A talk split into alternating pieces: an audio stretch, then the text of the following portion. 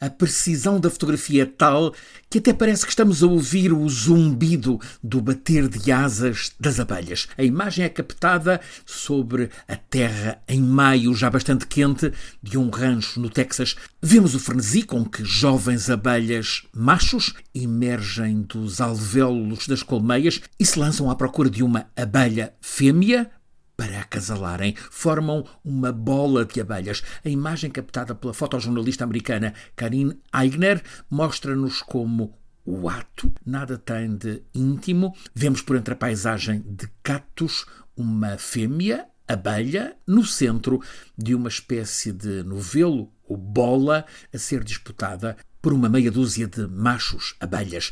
Esta fotografia é a imagem Vida Selvagem deste ano no concurso anual da fotografia organizado há já 64 anos pelo prestigiado Museu de História Natural de Londres. O concurso deste ano recebeu 38 mil fotografias candidatas enviadas de quase uma centena de países.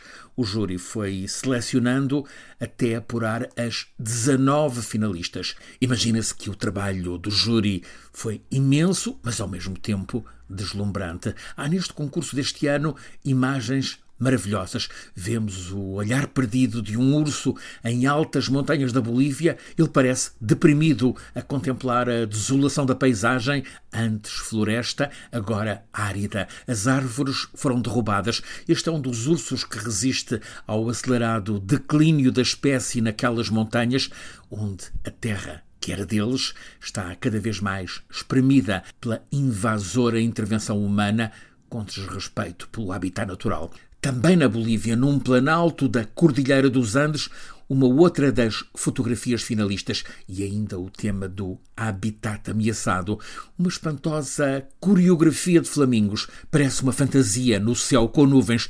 Aquele habitat está ameaçado porque aquela é uma das principais minas do Triângulo do Lítio. Mais de 70% das reservas planetárias de lítio estão no Triângulo com vértices na Bolívia, no Chile e na Argentina muito na Cordilheira dos Andes. O lítio, há quem lhe chame o petróleo do século XXI ou o petróleo branco, aparece como uma das fontes de riqueza na América do Sul deste século XXI. Estas minas proporcionam matéria-prima essencial para a economia mundial, mas, neste caso da Bolívia, aliás, tal como em alguns outros, as populações locais pouco ou nada beneficiam. E o que o fotógrafo japonês Junji Takasago também quer mostrar neste belo bailado dos flamingos é que esta imagem tende para deixar de ser possível, porque a mina, com grande extensão, instala o que chamam de terra morta. Os flamingos deixam de a frequentar. A americana Karin Eigner, eleita fotógrafa da vida selvagem deste ano,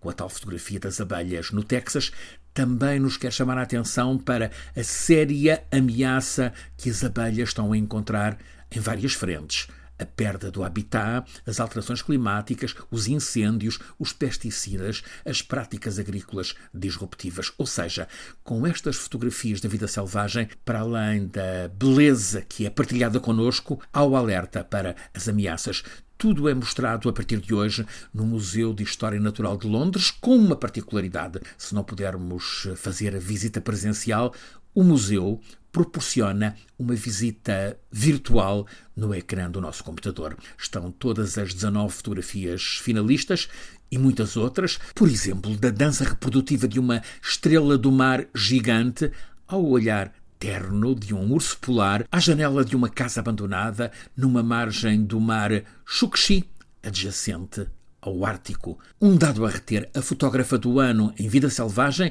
a americana Karin Eigner, integra o coletivo The Girls Who Click. Agrega e estimula mulheres para que avancem pelo mundo até aqui muito masculino da fotografia de vida natural, vida selvagem. E é uma mulher, precisamente, a eleita deste ano 2022.